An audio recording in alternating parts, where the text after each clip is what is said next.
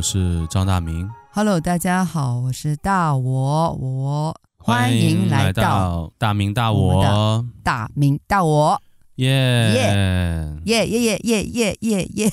耶耶耶！就是、嗯、我记得我小的时候啊，呃，那个时候就去过农村嘛，嗯、因为自己家有农村的亲戚嘛。那个时候去农村亲戚家，带你就下到地里边，然后看看那个庄稼。小的时候，那个时候印象特别深刻就好像就去农村，嗯，就有一股臭臭的味道，嗯、你知道吗？就，就是农田的味道嘛，对吧？呃因为他们都是用那个鸡粪粪的嘛、呃，对对对，然后就感觉好像去农村就有点那个味道嘛，对吧？嗯、然后但是就，就是不是很好的回忆吗？那不是，我觉得还好吧，就是、因为小的时候去农村感觉就很新鲜，嗯、抓蜻蜓啊，在一些小池塘里可以弄一些小虫子啊，嗯，对，弄一些小虫子可以，这个可以用那、我们叫鱼食，然后可以用那个去嗯弄点，然后到时候回家家里有养鱼的话，可以喂那个东西。上山去采一些什么榛子啊，这个采蘑、哦、采蘑菇啊，对啊，就这种。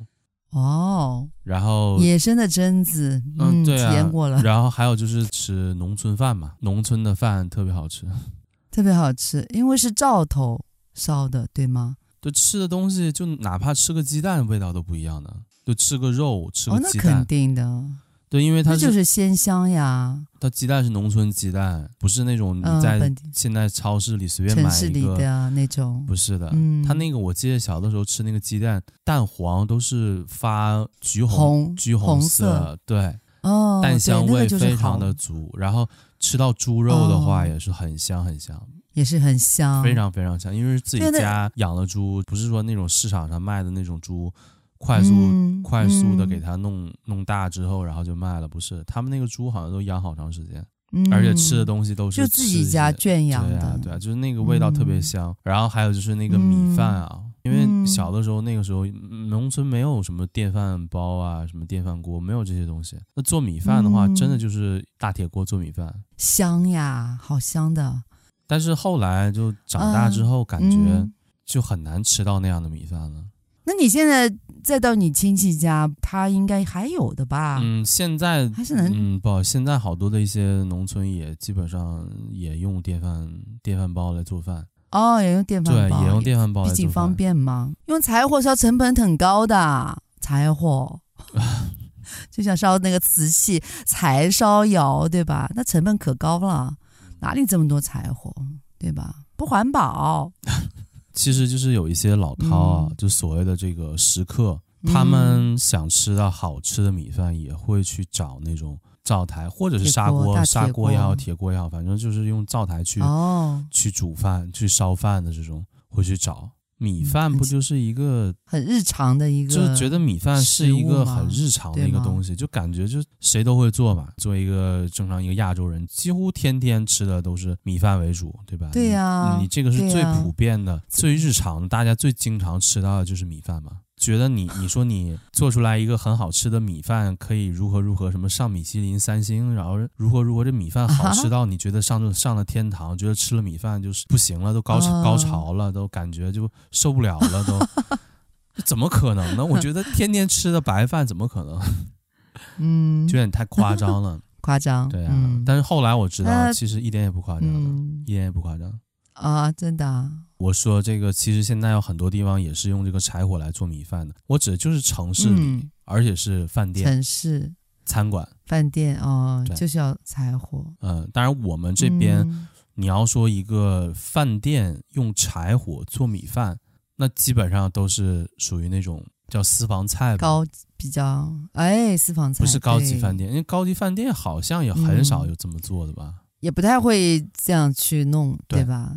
就是私房菜，还要是那种不一样，不是那种商业的私房菜，就真正的那种私房菜，不是那种搞，不是那种搞来搞去搞成连锁的私房菜，那那还叫什么私房菜？嗯，我明白，就是真正的私房菜，真正的个人的，对，不是你去了就能吃的，你一定是会员制，然后而且要提前多长时间订，然后专门一天为了你准备了专门为你一天的菜。真正的这个懂米饭的人都知道，真正好吃的米饭一定是用柴火做出来的。哦，一定啊！对，哇，不光是柴火吧，还有稻草吧？因为 嗯，当然你说柴可以劈的大，劈的小，控制火力嘛，放稻草多少也控、嗯、可以控制火力。好难哦。对，但是你说你现在说，但为啥？那我，这电饭锅我控制啥火力呢？我就把米饭就弄放里，我就自动我就出来了，也挺好吃的啊。对啊，挺糯的，好挺好吃的。好吃和好吃不一样。嗯，看。对啊，就是很夸张，就这一点，就日本的一般的正宗的日本料理店，当然是就相对来说比较好的那种，它还沿用了用柴火做饭的传统。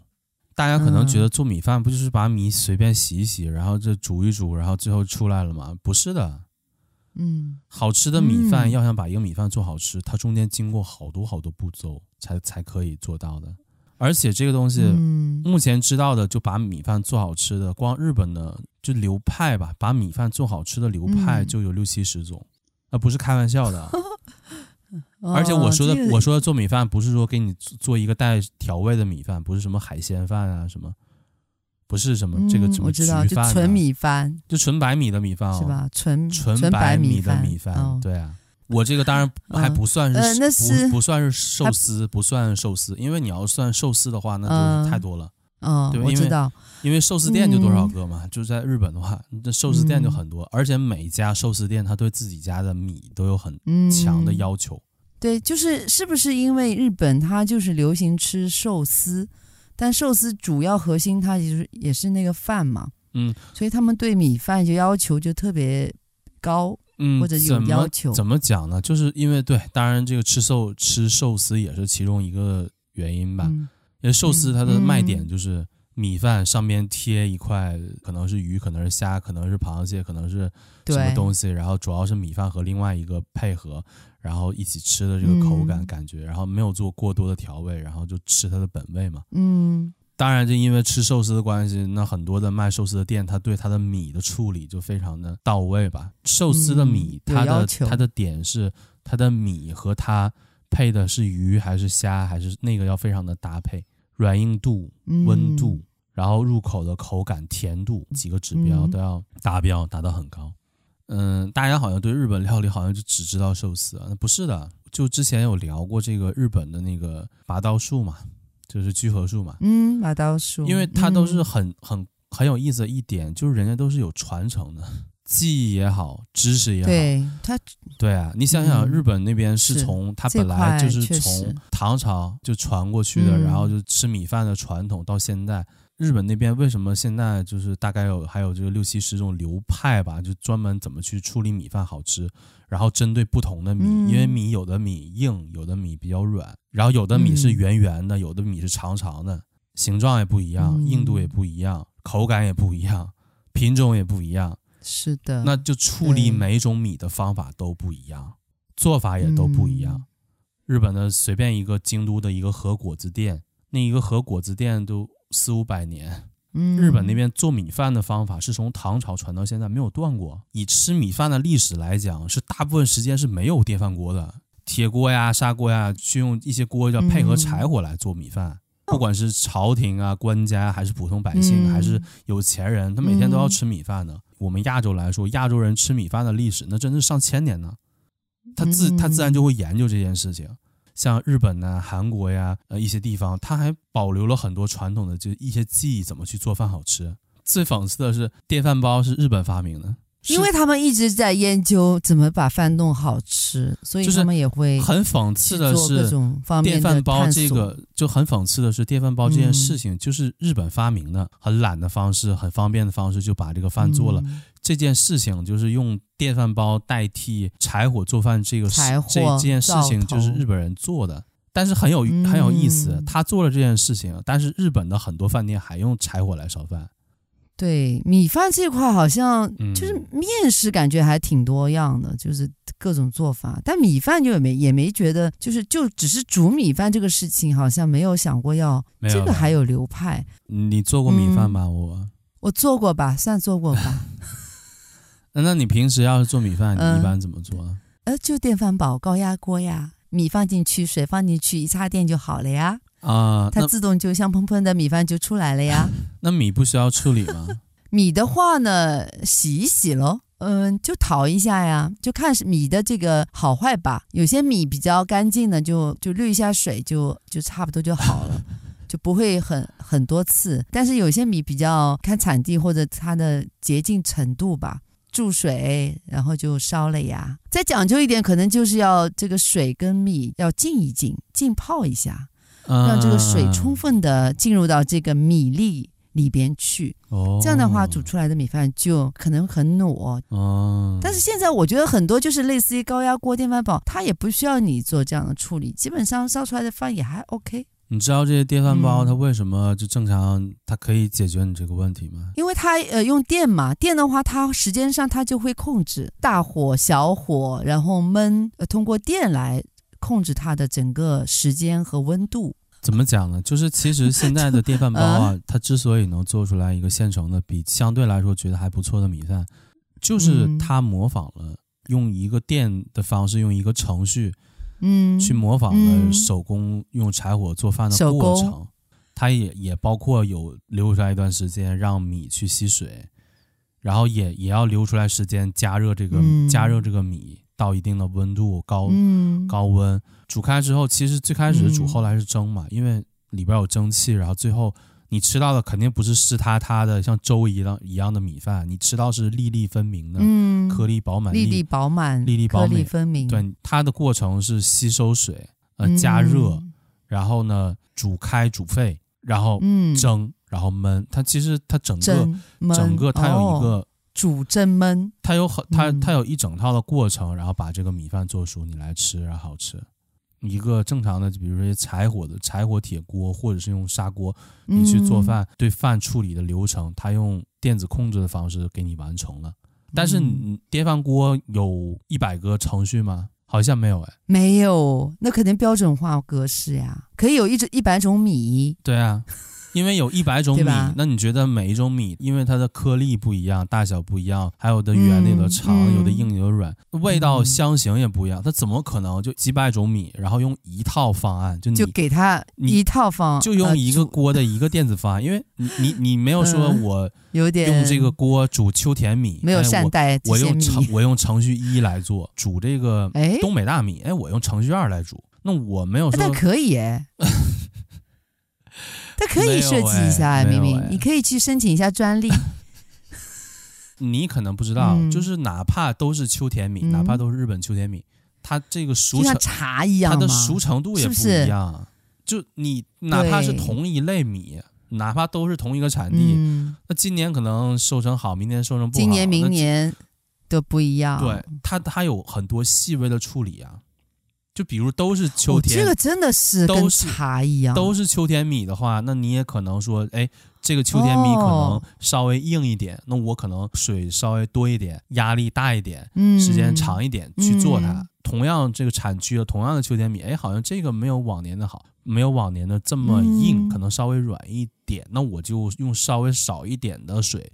稍微没那么长时间的那个沸腾，嗯、不是说秋天米就都这么程序一，然后这个东北大米都程序二，那、嗯、泰国米都程序三，不是这样的。正因为有这些差别和不同，所以日本很多的一些，嗯、特别是一些传统的日本的一些餐厅饭店，它的后厨还保留了用柴火来做米饭的传统。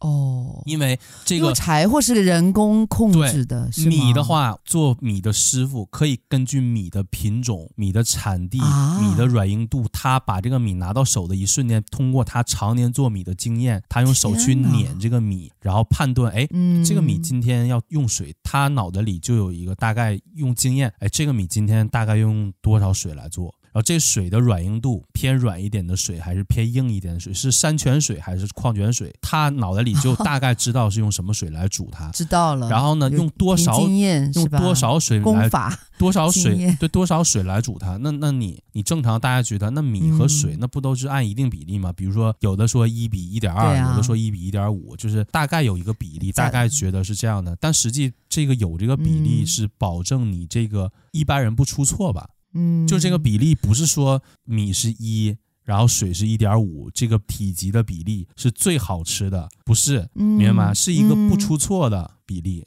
不会出错，不会特别难吃的。就像泡茶一样，你泡什么茶用什么方法去泡，嗯米也是一样的。对，你是什么米跟泡茶很，就用什么方法去做它。对，这个太厉害了。对呀、啊，所以说这个就是吃饭变成嗯这就是疑惑嘛的这样的一件事情，那就是不一样嘛。就是如果如果大家平时、嗯、那当然是追求不一样嘛。那如果大家平时吃饭的话，只是说。作为充饥，饿了你吃饭填饱肚子那无所谓，嗯、只要做熟不是特别难吃，嗯、你就可以就 OK。但是为什么日本的这个传统这个饭店呢、啊、餐厅啊，就日本料理这种店，它为什么要把这米饭做到极致的好吃呢？因为你去饭店吃饭的目的就不是为了简单吃饱啊。那你要是简单吃饱，你就在家吃就好了嘛。那你为什么要去饭店吃呢？你去饭店吃的目的就是为了能吃到好吃的东西，你才去饭店嘛。这就是日本人的一个理念。不是啊，就是你来饭店来吃饭，我吃饭店，我家里不用做饭了呀，我就懒得做了，我就到饭店去吃一下，不行。OK，作为我开店的来说，嗯、食客和食客不一样，有的食客去饭店只是说家里这顿。呃，我不想做了，我来饭店懒得，我懒得做，我来饭店吃一顿。嗯，但有的食客去饭店吃，就是想吃到好吃的东西而去的。那你说，对于一个你对一个餐厅来说，它的标准，要求的食客，对对啊，那你说对于餐厅来说，它是从高标准的食客来衡量他餐厅该做什么事情，还是从低标准的角度来衡量他餐厅该做什么事情？当然高标准，当然了，当然高标准了，当然高标准了。这个饭店老板真的很有品味，不是很有品味，不是很有品味，这叫道德，嗯，这叫道德。那不是品味，嗯，道德就是人家就我就这么讲嘛，就是人家做一个拉面，很简单的一个日本拉面店，你问他，他都会说，他们就会，我如果觉得这个拉面不好吃，我绝对不会给客人的，因为那是对他的侮辱，你知道吗？对于饭店来说，做米饭也一定要做出好吃的米饭，这是对于日本来说是最基本的一个理念，对饭店来说。我做我们饭店提供给你的米饭，也要和你在你自己家做出来的米饭是不一样的，要比你自己在家做的米饭要好吃，因为我是饭店，嗯，明白吗？但是我们这边好像很少，有道德，很少有这种概念，说我去一个饭店，比如说我去一个餐馆，然后我要做一个好吃的米饭，配好吃的菜，那菜可以给你搞得好吃一点，饭的话就搞得好吃一点，差不多，饭一般就。很一般，对，对，OK，但日本不是，饭一般很就日本的一些对，所以这个稍微好一点的饭店都不是的，他都有研究自己家米饭怎么做。哦，真的啊，对，哇，哪怕是用电饭锅哦，哪怕是用电饭锅也不一样的。哦，嗯，你以为用电饭锅就随便洗一洗米吗？不是的，就有的饭店就哪怕用电饭锅啊，它也分为几个过程。第一个过程就是去米杂质。哦，去米的杂质，对，那我们过滤掉我们叫我们叫洗米嘛，粉尘什么的。对，但是去杂质去到什么程度呢？那那这个就很讲究了吧？那你洗米给它随便洗一遍，表面的现在的米几乎都没什么杂质啊。对，现在的米是买来的米，现在的买来的米是好像都是没什么杂质，但是你要洗几遍呢？就是看它的优劣啊。哇，好的米基本上，他他饭店他进米的时候都是进的好米。没有不好的米，他们饭店来好米就是不洗，好米是不洗的。错，这就是一般人的观念，觉得哎，我的米浸泡，我的米超级好，为什么要洗呢？不是，洗的目的不光是去去杂质，还要让米有一点点的醒的一个过程。哦，就像是你喝红酒嘛，嗯、你喝红酒的话，红酒要醒一醒。对，你要是年份比较低的红酒，嗯、那无所谓，你可能一两年你不用太醒。但是说你这个红酒如果好多年，嗯、五年、十年的红酒，它需要一个氧化的过程，嗯、完全醒完之后，然后你再停停放一段时间，因为氧化产生的香味出来了，然后你再去喝。米也是一样的。那有的人说，那洗米那就是是，那就洗米，对呀、啊，那就手放在里边就搅一涮一涮呀，涮一涮啊，对，然后把那个水那，那你水倒掉，你水在这个米里停留多长时间呢？那还是我觉得好米啊，新鲜的米。尽量停留的时间少一点，嗯，因为你会把上面的一些营养物质洗掉的。哦，你比如说像我们这国内那个黄小米，好的黄小米真的，我这边我就知道是不洗的，你直接就倒进去就直接煮，它才会那个米油才会有厚度。为什么日本那边有大概六七十个流派，然后处理米的方法都不一样？不是说这个米本身就是六七十种，然后你用六七十种不同的方法处理不不同的米。就同样一个米，嗯，有六七十种。哦，同样一个米，对，同样处理的方法，同样是大米 A，对吧？六七十种不同的流派去处理同样的一个米。味道各有不同的情况下，嗯、都都有它各自不同的好吃的那个点。可能有些就是要洗，有些就不洗，有些洗一次，有些洗两次，嗯、可能出来的效果都不一样，流派不一样，因为它追求的点不一样，就是。你觉得吃大米好吃？你为什么觉得吃大米好吃？我觉得好吃的米米饭，它就是一个是熟了，看上去晶莹剔透，颗粒饱满，吃上去就是它又糯又有嚼劲，颗粒感很分明，然后又很香，哦、就耐耐嚼。因为因为口感的追求不一样，嗯、就所谓味道味觉的追求不一样，有的有的流派，哦、每个人有的流派追求的是对米饭甜度的追求。米饭好不好吃，不是只是甜度高就好吃了，它是一个综合的，它是甜度、综合的香度、软硬度，嗯，然后还有入口的颗粒分明度、口感，整个的感觉，入口还有热度，然后还有这个维度挺多的，还有干湿度，你想多少个维度？嗯，这么多种维度，每种流派可能这个流派追求的是可能它希望是甜度，它甜度可能高一点，然后它是它它又不破坏整个大米其他各方面的一个平衡。不是说只是突出甜度，然后牺牲其他的，不是。明白，是明白。所有的各好各个方面都很不错的情况下，突出甜度，他怎么去做？突出甜度。那这个可能各方面都很不错的情况下，他突出它颗颗分明的感觉。那这个可能是，哎，这有意思哦。这个是它所有的各方面都不错的情况下，突出它一个比较好的一个口感，就入口的咀嚼的一个感觉。然后有的是觉得它要突出它米饭的香的那个味道，不是甜，但有的是希望它香甜度都很好，有一个很好的平衡。每一个流派的追求的那个点不一样，所以他想把这个点做出来，就哪怕针对同一个米，他的做法也是不一样的。就很简单，这个很简单一个例子，我这么讲，我这么聊，好像大家就没有。刚才你说了半天，你这到到底是怎么做的？就比如说简单醒米这个过程，嗯，对吧？那你有的有的流派是。快速的冲水。啊！就我告诉你啊，这都有讲究。当然了，那当然了。我的天，你想想七六七十种快速的六七十六七十种流派，每一种流派传承七八百年。沉淀下来的经验，他对这个时间的经验的一种把握，根据你米的情况，它可以精确到秒的，它不是开玩笑的，不是说哇，真的是精确到秒的。哇，师傅根据这个米的情况，我表示惊叹。它是冲两秒还是冲五秒？味道是不一样的啊！真的是这样的。快速的水流大小也是是很高的急水还是缓水去冲，那都有讲究的。嗯、因为根据米不一样，有的是我真的就像茶一样，当然了，那当然了。泡茶一样。急水的话，哦、快速的有的流派是快速的很急的水去快速像闪电一样击那个米，击之后倒了，嗯、再击它再倒，再击它再倒，但不洗。专业的光洗就分五六个步骤。光洗啊，还不算醒，哦、醒都不算。那、哦、醒是属于你洗完之后，你用多长时间去放置这个米，你不加热，这叫醒。嗯嗯，明白吗？它洗米有一个主要的一个，还有一个主要的一个作用，你知道是什么吗？很多人觉得洗米的作用是洗掉米表面的杂质，这是对一般的所谓的就是所谓的一般，就是我们基本上都是这样、呃、一般的人，普通不懂米的人来说。但对于专业的人来说，嗯、他们洗米是在测试。这是啥？你你经验测试，你经验再足的话，这老这师傅他经验再厉害，他这个这个米还没有经过任何处理，拿到手上，他看一眼，他心里有一个所谓的一个计算，大概一个方案，这个米应该用大概多少水，然后呢，用什么样的水，大概用什么样的温度，怎么去处理它软硬啊，怎么去在什么时间加热多少，他大概脑脑子里有个方案，对吧？对这个米的处理有一个方案，嗯、但是他要验证，他要测试，嗯、就是我对这个米的这个判断是不是对的。他通过洗米来测试。哦，你你水浇到米上一瞬间，它是不是会产生一个洗米水的一个就有点有有点浑浊的这个洗米水？师傅会根据这个水的淘米水的这个它的一个浑浊程度，还有浑浊度，还有根据各方面，他会判断这个米，就我之前对这个米的判断是不是正确的。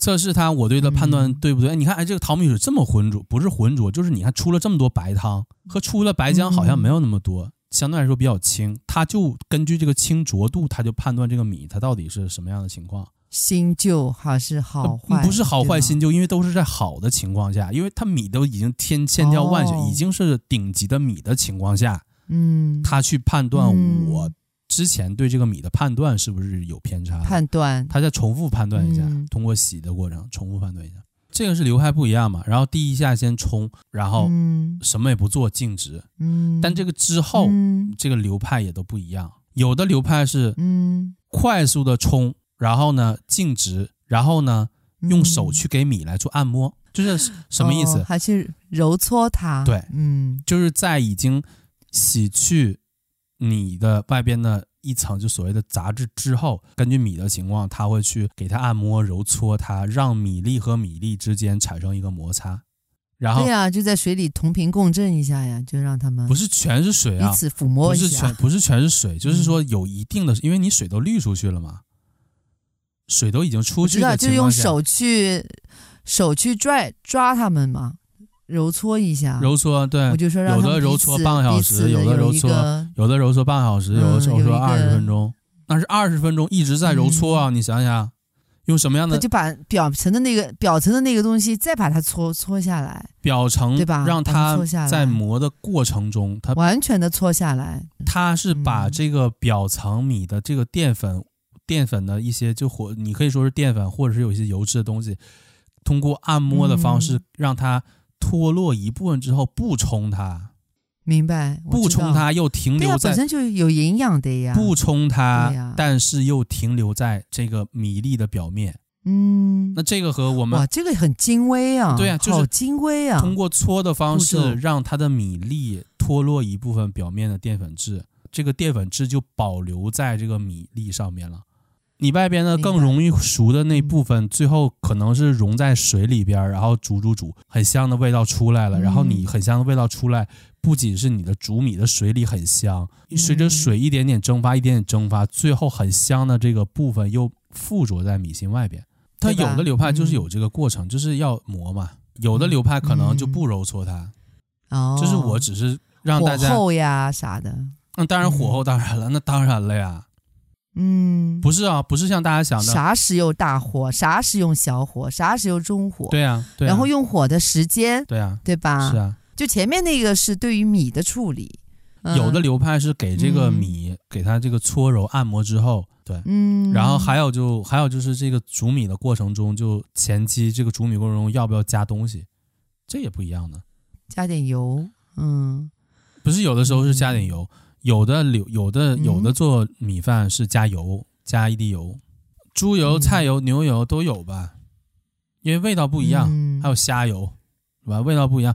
还有虾油，嗯有还有蟹油，就是这个东西就不一样。就每个流派哦，那这个煮饭的时候，它会加油的，嗯就会加就会加油的。流派就多了，，对啊，会加油。嗯，有的是还会加一点点醋，你知道吗？哦，但是不会说，哎，加醋这饭会不会酸？不会的，它就加一点点醋，然后最后因为你最后都要蒸发掉嘛，嗯因为醋很容易蒸发掉。对呀、有的是加油，有的是加油和醋，有的是啥也不加，就就是那口味肯定就很不一样，因为加嗯油的话，一个是一个是提香，一个是可以让那个米饭更加不去粘锅，然后也可以起到一定的嗯。就是让米饭更粒粒分明的一个效果，所以就加一点点油。对对，然后静置的话，静置时间也不一样，嗯。就是在加完水的情况下，让这个米粒嗯。去吸这个水，呃，对吸饱，吸饱水，让那个最里边的心也能接触到到那个心，嗯，然后你在做这个饭的时候。嗯对，就润到，就你这个米饭就可以最后、嗯。最后整个都做的这个米饭做的很透，你知道吗？有的说是静置这个半个小时，有的说静置二十分钟，有的说静置四十分钟，它是根据嗯。你的这个米的情况，它根据一个经验判断，而且静置的时间还和温度也有关系，因为你的水温它是不一样的。等你静嗯静置之后，然后你不是要煮饭吗？煮饭的话，它也也要用火嘛，所以为什么就是用柴火？嗯因为柴火的火力的大小是可以可以随时根据你这个饭的情况去调控的。正常你你把烧开，你把一个水烧开，你可以用五分钟烧开，你也可以用十五分钟去烧开的。嗯就光让水从零度到嗯一百度这个过程，你就有 N 种方案可以选择。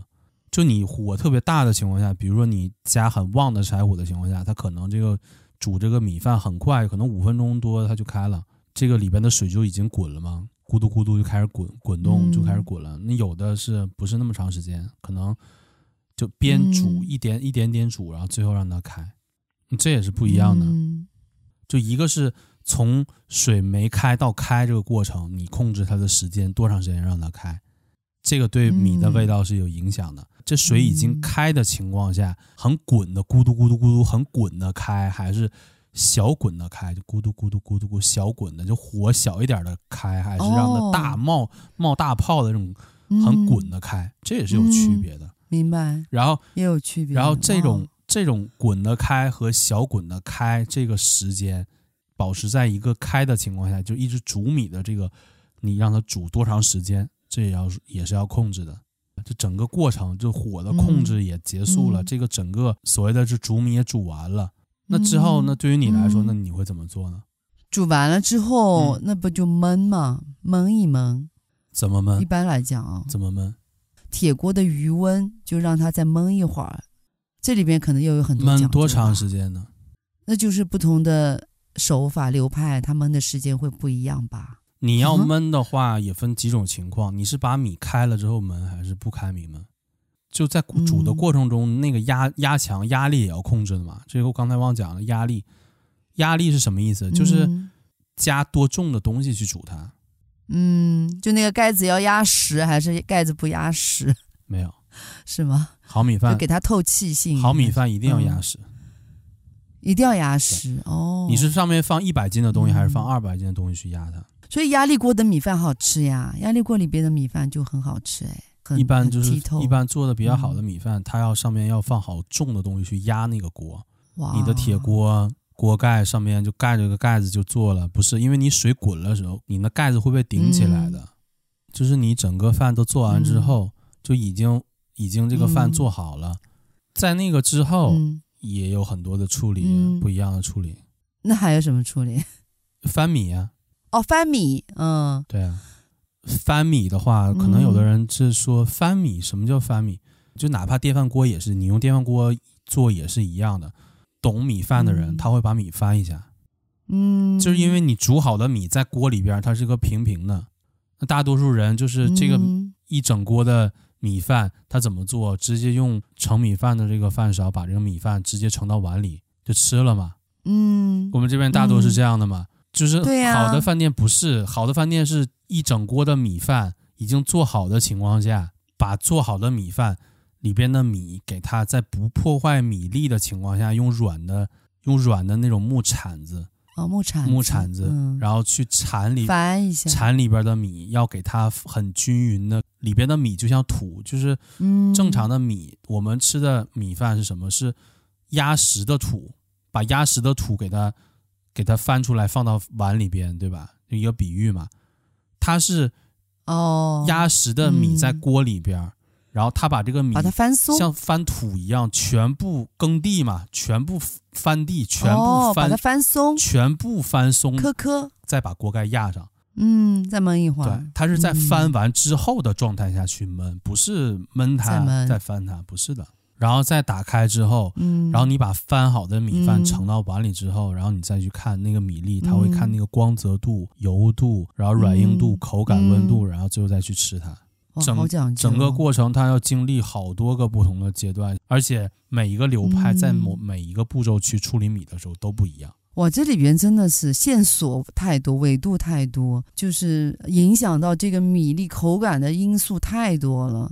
然后它为什么很多的是理解这个事物了？很为什么很多它都是用柴火呢？因为柴火可以控制火力大小。有一个定制化的需求，不像因为你电饭锅的话，你你只能是按一个程序、两个程序，然后整。那煤气不行吗？呃，然后煤气，嗯，液化气，因为他们传承的方式，因为日本古代没有煤气啊。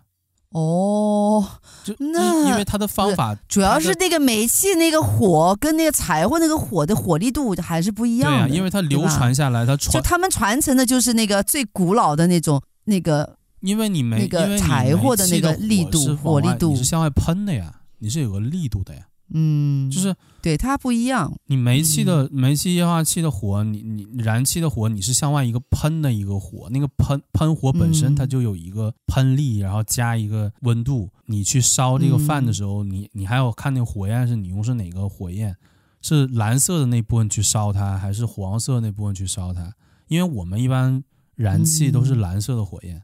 但是日本那边嗯从唐朝开始传到现在，那个时候没有煤气啊，都是用柴嘛。呃，所以说，他控制火力的这个办法，他传承了七八百年的经验，靠柴火来就是用柴火，嗯，嗯，就积累了有积累了七七八百年的经验去烧饭的这个经验，嗯，人家已经很系统的，就是很成体系、很成系统的这东西，人家已经都嗯到这个程度了。你再让他重新去学如何去用煤气去烧，他不可能去学啊，因为它柴火的燃烧的程度，你去控制柴火燃烧程度，嗯一个是跟你这个呃灶台的情况有关，然后一嗯那嗯。你跟这个柴本身也有关系，火也是最外层的火和你中间的火和你最底下的那层火去烧一个东西，它温度提供的温度也都不一样了。嗯，嗯。它还要考虑控制这个东西，嗯。火的哪部分去烧这个锅，嗯，而且它这个煮饭过程，是不是还它煮饭最过程最嗯可怕的一点，这人人要随时守着这个锅，他不能离开。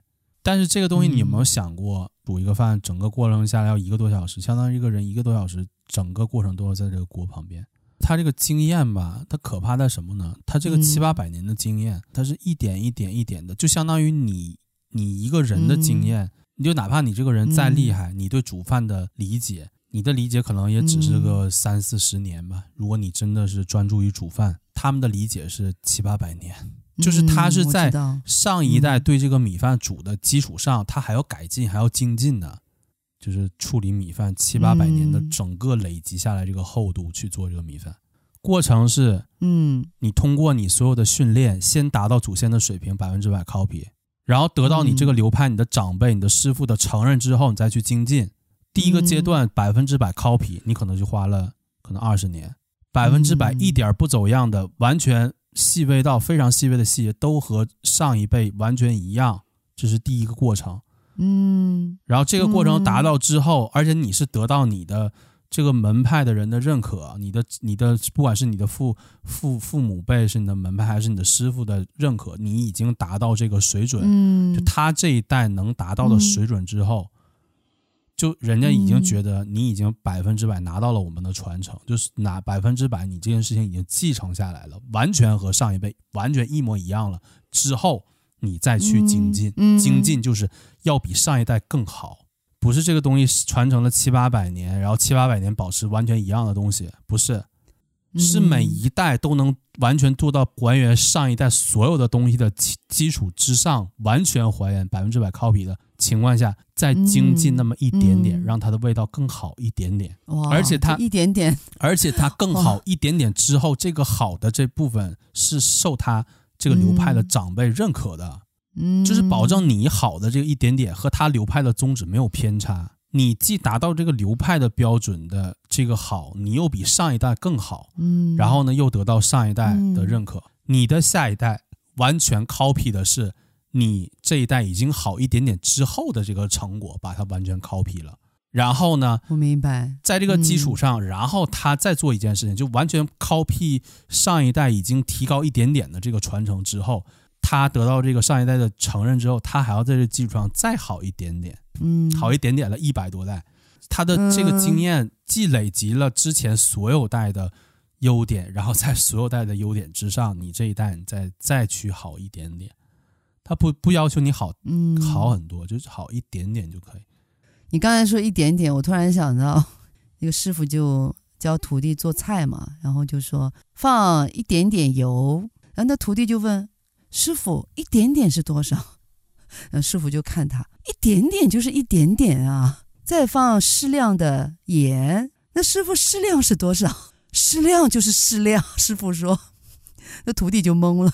就很玄，而且它这个东西就是，嗯，它整个过程其实是非常枯燥的，因为、这个、因为它它是很多东西跟它这个民族的这个它很多的东西有关，它很多东西是只可意会不可言传的。嗯、就这东西不是说，我告诉你一加一等于二，然后你说好的，我知道了，一加一等于二，这东西你学会了，不是？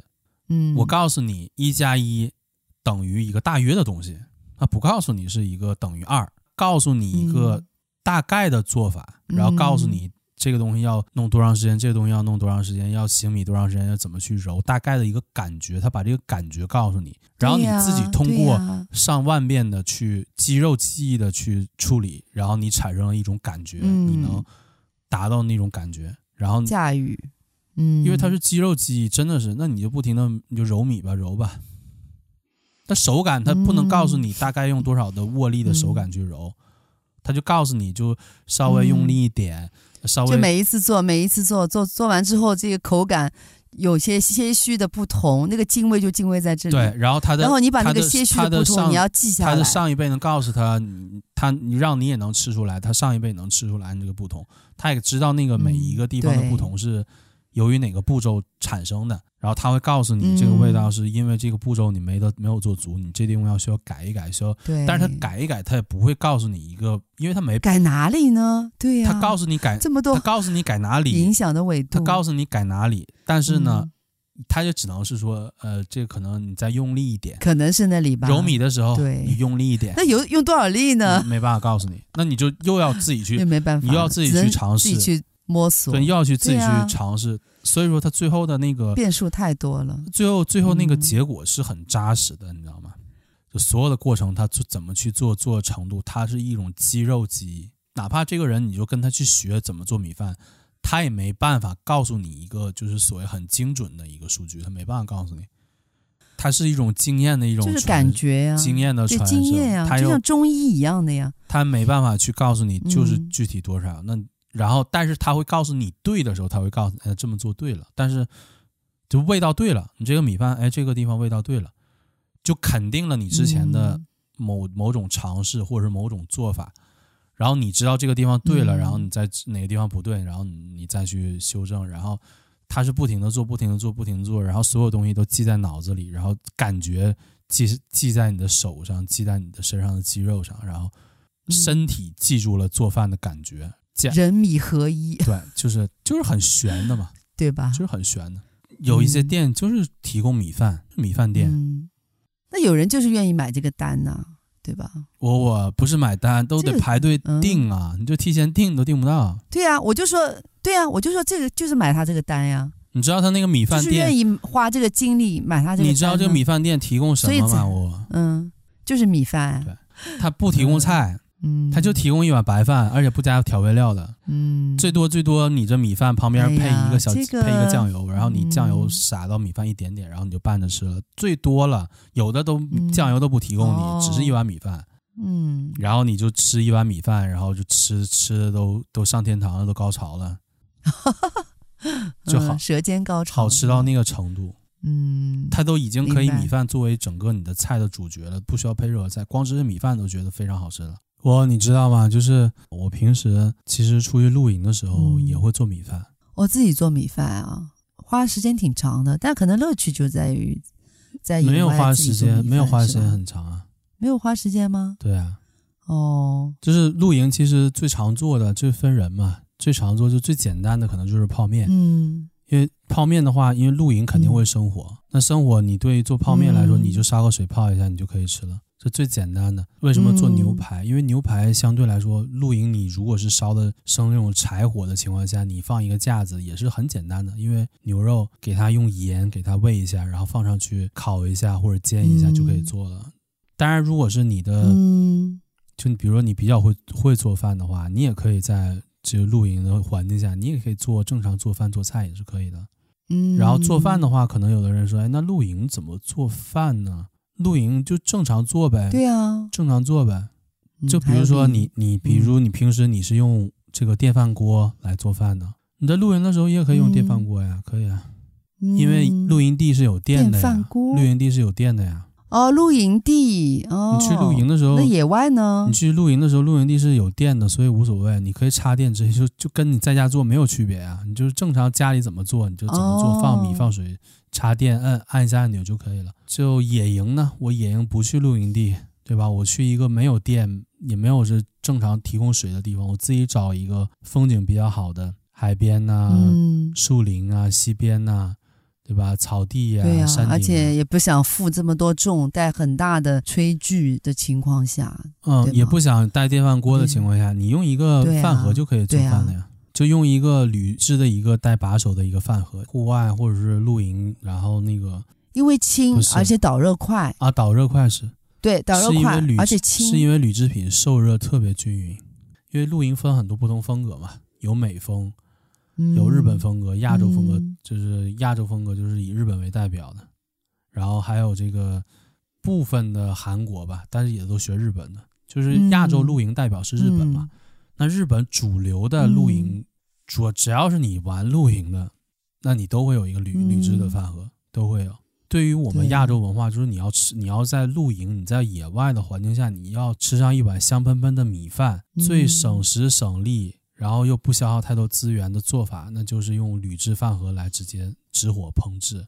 对啊，嗯平时户外要是用这个铝制饭盒做米饭的话，一般不会在柴火上去烧，因为有点成本有点大是吧？不是成本有点大，就是你说有没有嗯露营的人，这边生着柴火，柴火烧得很旺，然后在这个柴火上弄一个架子，然后把这个铝制的饭盒里边放上饭，然后在上面去去煮它。有没有人这么做呢？有点怪啊，也有的，少也很少，也有的，哦，也有也有的很少，就是所谓嗯不在乎的人会这么做。或者说不能说不在乎吧那，或者说他以以这个为乐趣的话，他有他可能会这么做，但是相对来说比较少，哦因为铝制饭盒直接在纸火上烧的话，会变得非常黑，哦，会黑的不像样。嗯，哦如果你饭盒用时间长了，你真的就跟碳一样，跟黑炭一样那一般，就是用跟黑炭一样的饭盒。然后那嗯你说那饭盒我就烧黑了，回家刷一刷，刷不掉。就是如果你能忍受说，或者是你刷不掉，对啊，你能忍受说，我就是饭盒变黑了，我也能忍受，不就是黑了吗？那我也可以。那不行，那不能忍受，那不能忍受。那这就分人了嘛。嗯有的人就觉得不能忍受，饭盒太黑了，感觉嗯有美感不是很好，然后觉得有点脏脏的感觉，嗯，然后脏脏的就觉得你的饭盒看起来脏脏的，然后又刷不掉。对啊，嗯就但是对于极少数的一部分人来说，就是觉得无所谓，就他觉得脏脏的还还好玩呢。做饭的时候他就嗯看心情。我想用柴火做饭，那我就柴火上做铝制饭盒，哪怕烧黑了，我我也 OK，看心情。然后那我如果想用瓦斯炉烧，那就用瓦斯炉烧；我用酒精炉烧，我就用酒精炉烧。那瓦斯炉跟酒酒精炉烧出来的这个饭的质感差不多的吗？质感上没有区别，就是对饭盒的影响。你用瓦斯炉或者酒精炉烧的话，你饭盒不会变黑，一点都不会变，不会变黑，对，一啊、呃、一点都不没有任何的影响。就饭盒原来是什么颜色，还是什么颜色。那如果你要用气炉，就是你要是用这个瓦斯罐去烧这个饭的话，那是肯定百分之百没问题，它肯定是不会变色。但是如果用酒精炉的话，嗯如果你酒精炉里边这个酒精燃烧不完全，有杂质，嗯，不完全，对，哦、它就会就也会有黑。变黑。但是你说酒精炉怎么让它嗯变得就是燃烧完全的？那你要进行改造。嗯对，酒精炉改造的话，到时候也可以做一期跟大家还要改造？聊一聊。对，哇，因为你酒精炉不改造的话，你不改造的话，你出的火是黄火，哦，这样子，嗯因为你火的颜色是黄火，黄火代表的就是燃烧还有这。种差异那对啊，哦，如果如果你你烧这个东西产生的是黄的火，蓝的部分很少，黄的部分很多，那就是你的这个火燃烧的不充分。如果是用黄火烧，嗯烧任何东西都会变黑，因为燃烧不充分有积碳，那个积碳就变成黑色附着在你的锅具上。嗯但是像那个，比如说你那个气炉、瓦斯炉，或者你家里的，你家里烧煤气也好，还是烧这个天然气也好，呃这个东西它出的都是蓝火，纯蓝火，纯蓝火就是燃烧很充分。这也是你为什么你在家里边，你用自己家炉灶，你从来不会考虑说我家炉灶做饭，我这锅黑不黑的问题，你不会考虑这个问题，因为是充分，哦，对的，因为是充分燃烧，肯定不会充分燃烧，对。嗯，但是在户外的话，你就会考虑哇，这个。明明对火真的专业啊，嗯。有的人看到一些视频，然后看到有一些玩户外的人，然后在这边生着很大的柴火，但是柴火上没有做饭。嗯，这边已经有有很旺的柴火的情况下，啊他还要在旁边的桌子上点一个瓦斯罐去做菜。对那，有看到。那有的人就觉得，哎，对那明明都已经有那么大那么旺的柴火了，有火了，而且柴火上面还有这个架子，嗯可以做饭的架子，他为什么不用这个柴火去做饭呢？嗯，他怕呢？炉具锅具被熏黑，被熏黑，熏黑了又刷不掉，哦影响他的这个厨具餐具的美观感、美美观。对，美感，他不想自己东西变得黑黑的、不好看，然后他就选择不在那个嗯纸火上，就不在真就是木木头上烧的那些火上去直接做饭。我、嗯我不是那种特别洒脱的，无所谓，纸火上烧，那饭盒烧成黑黑炭色也可以，而且刷不掉。嗯啊，我我不我不行，你不喜欢我不行。那这样不是很受限制吗？你这边生了柴火，嗯，然后你柴火又不能做饭，怕这锅具变黑，所以户外、嗯、大家发现有很多的那种纯铸铁做的锅，那好重的背着。对啊，铸铸铁的小锅，嗯，因为铸铁小黑锅本来就是黑的，嗯、它再黑一点也无所谓，嗯，所以不影响哦。所以你发现就在这个。基本上在这个户外玩，户外玩这个柴火炉啊，或者是焚火台呀、啊，嗯，烧木头来做饭的、嗯、这种，基本上都是用一些无所谓黑不黑的这些东西来做。然后在户外做饭的话，那不用这个木柴，那那基本上大家最多选择的就是用这个瓦斯，瓦斯炉，瓦斯炉最多。嗯，但是你改造之后的酒精炉也可以。嗯就保证它这个火是、哦、改造后的酒精，对，保证它出的火是这种蓝火，火放上去这个饭盒不会熏黑，那它就可以做了。嗯，然后做起来其实也很方便的，嗯、不像大家想的那么难。你准备一个饭盒，嗯、你的饭盒盖嘛，那个饭盒盖用它去盛去量米，放满放满一盖子的米，放满一盖子的米、嗯、就够一个人吃。哦，正好一一盒饭是吧？正好够你一个人吃的。然后，那你你要自己吃的话，那你就一个那个铝制饭盒那个盖子米，然后呢放上一比一点二的水，户外一般都一比一点二或者一比一点五的水。一般的饭盒上有刻度，你可以掺到那个刻度去去做也可以的。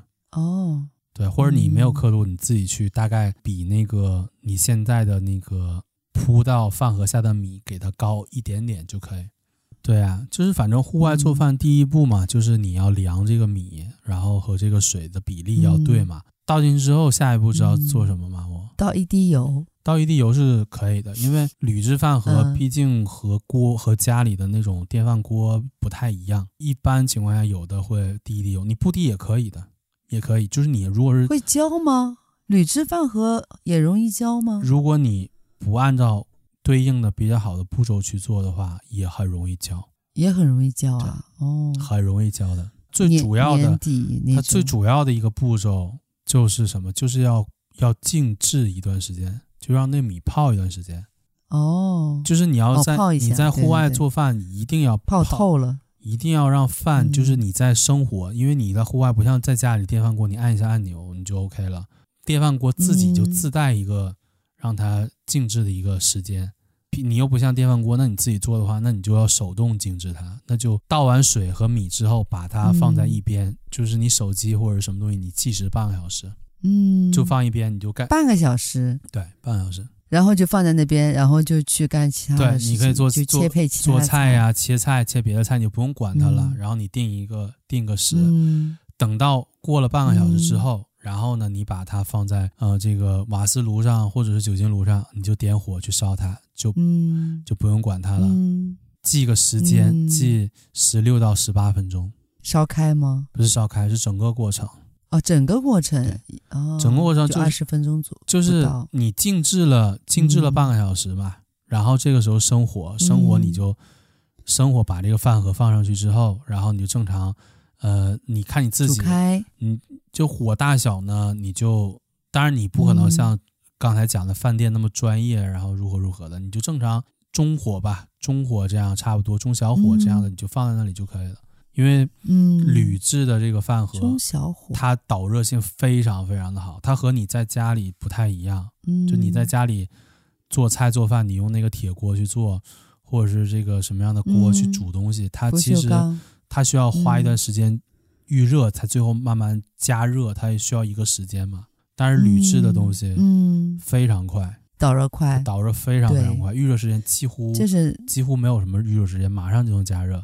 嗯，所以你像一般你在家里你做饭的话，你要烧饭，你可能用的时间就不会这么短。但是在户外的话，它就时间不是很长，十六到十八分钟。十六分钟的话，就是让它有一点水分，对，然后十八分钟就有点焦一点点。但是吃起来这么精准吗？也，也比较香。然后我的话一般都是十六分钟。你已经实操过很多遍了，很多遍。然后做十六分钟就把它放在一边，你就该做饭做饭。也是像刚才静置一样，你这个手机上嗯定一个定一个闹钟十六分钟，然后你就放在那就可以了。你就该该做什么做什么，它自动就开始做饭。哦等到你闹钟响了之后，然后这个饭做好了，下一步不是直接打开吃。是放在旁边焖大概焖一会儿，焖半小时。哦，还要焖半小时哦，是不是要放在那个专门焖的一些最好什么？最好是有一个保口保温箱袋子或者袋子，保温袋。最好。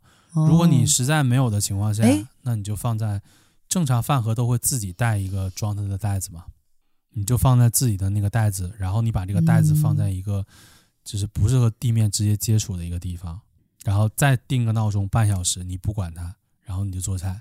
然后等到基本上等你菜都做好的时候，你的饭也好了。你这个时候打开的时候，然后你就发现你的饭颗颗饱满、粒粒分明。嗯、你而且你把这个饭给它翻一下嘛，也是需要翻一下的。翻完之后，哦，也要翻一下。对，你可以在饭盒里边吃，哦、也可以把它盛出来，盛到碗里也可以。你直接在这个饭盒里吃也可以，嗯，你盛出来也可以，就很方便。哦，我说的这个方法是指、嗯、简单简单的懒人做法，不是最好吃，嗯、但是也不是，懒但是也不是很差的。就因为你在户外的时候，哦，你不可能在户外你什么也不做，你就把饭做做好了之后，你再做别的菜，嗯、不可能的。肯定是这边饭在热，嗯、然后你你可能不能同时管这个饭，你这个时间你要再做别的东西。你在比如说你做别的菜啊，嗯、你不可能这一时间你只是做饭，你别的什么都不做，你就盯着这个火，然后加火减火，你不会这样。哦，对的，对的，嗯，对的。嗯，对啊，那你就是在整个饭烧完，差不多烧完的时候，有些人会在上面放一些这种香肠、什么腊肉啊、什么那些，当然了，就跟着它一块煮。这个就是进阶的做法呀，就是如果你 进阶的做法，对啊，这个就是户外玩、哦、户外玩露营的话，进阶的想做米饭的做法。当用我说的方法，嗯、你非常熟练的掌握了，你在户外就做的饭几乎跟你自己在家用电饭锅做的饭的味道差不多了，那你可以尝试。其实也一样，嗯、就是相当于在饭里边，有的人是放一些香肠啊、腊肠、香肠在饭里边，嗯、然后煮的时候一起煮，煮好的时候，那因为腊肠会出油，所以说它那个饭就油油的香香的。对，对啊，你也可以。对对对。然后有的可能，嗯，里边还会放一些汤，就是用高汤来做。哇，那高级了。对啊，就是用，比如说做用用牛肉汤，用牛肉汤，用鸡汤，嗯，替代正常的那个水。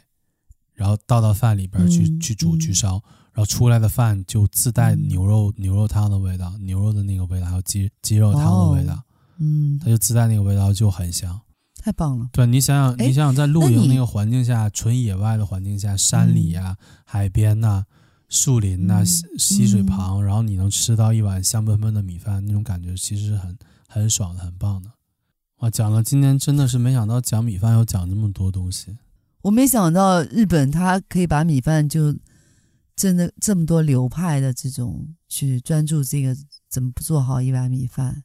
如果有有小伙伴比较感兴趣的话，可以自己去呃去可以自己去查询一些研究一下探索一下或者搜一搜看一看，嗯，看大家就是一般是怎么去做米饭的，哦、可以在家对啊可以尝试一下。